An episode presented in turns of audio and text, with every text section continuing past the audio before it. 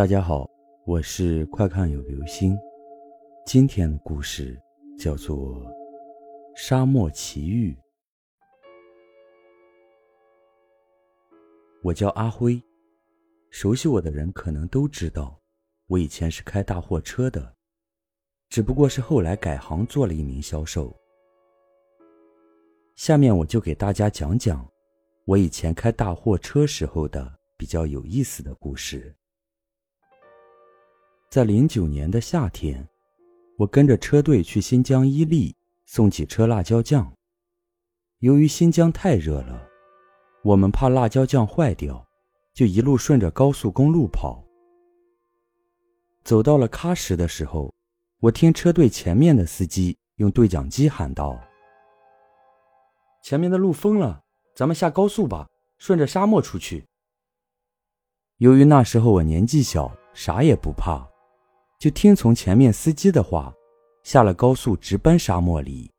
然而，这次的旅行让我们三个司机终身难忘。下了高速，一开始还都是挺好的。我是第一个打头开车的，由于技术经验不足，车轮一下子掉到了流沙里，没用上十分钟，整个车子陷进去了一半。我们三个看到这情况。只好不走了，打电话叫救援车。可由于我们的地方太偏僻了，救援车需要五天才能到沙漠里，而且费用嘛，小贵了一点。好了，言归正传，我继续讲我们三个的故事。在沙漠里，我们三个吃喝肯定不够挺过五天的，我们就琢磨找点野味吃，总不能等救援车来了。我们三个饿死在沙漠里吧。大老李，我们车队队长，拿着他随身携带的一把砍刀，就在附近找吃的。别误会哈，我们跑长途也害怕，随身准备点家伙以备不时之需。对了，忘记说了，大老李以前是当兵的，所以我跟小王丝毫不怀疑他的能力。我们两个负责生火，准备过夜。过了大约有两个小时吧，大老李拎着一个受伤的狐狸回来，对我们俩说：“这狐狸味道应该不错，一会儿阿辉你去把它杀了，小王负责烤，咱们三个整点肉吃。”我看着那狐狸，看样子这是个老狐狸了，毛都有些白色的了。他用乞求的眼神看着我，希望我别杀了他。我也是有点妇人之仁，眼瞅着自己都快饿死了，还想着同情一只畜生。我对大老李说：“李哥，别弄死他了，这畜生看着岁数也不小了，肉也不一定好吃，把他放了吧。”啥？放了？你疯了？阿辉，你竟然同情一只畜生？大老李不满的说道：“就是啊。”你看我们干粮够挺过五天的吗？李哥、王哥，这样吧，我把我的食物分给你们一半，把它放了吧。我很没底气的说道：“其实我自己的食物都挺不过五天，再给他们一半，我真的要饿死在沙漠里了。”行吧，行吧，放了吧，同情心泛滥的货。大老李不满的嘟囔着。我从车里拿出了急救箱。给那只狐狸简单的包扎了一下，就把它给放走了。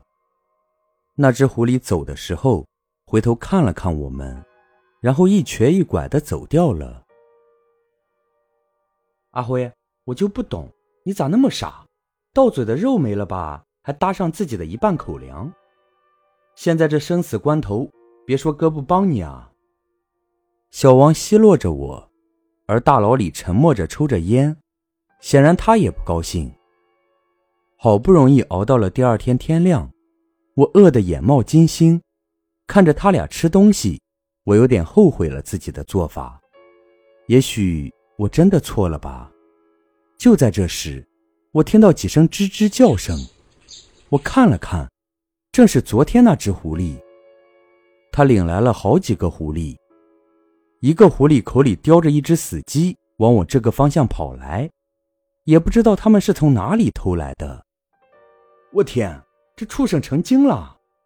大老李也看到了这一幕，在那里说了一句：“小王也从车里跑出来看看，真邪门啊！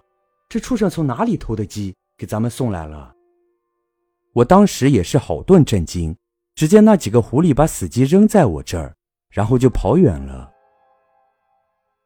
哈哈哈，老王、老李，咱们有吃的了！我当时的心情非常的开心。他们两个也是饿了。急忙把鸡收拾干净，架在火上烤，又从车上拿下来几瓶辣椒酱，我们美美的吃了一顿。吃饱喝足之后，小王和老李都对昨天的事表达了对我的歉意，我呢，自然也就成了我们车队的功臣。接下来的几天，我们每天都能收到各种吃的，有时候是死鸡，有时候是死鸭子。我们几个的困境也得到了缓解，终于，救援车到了。他们看着一地的鸡毛还有鸭毛，救援车的师傅问我们：“你们从哪里弄到的吃的？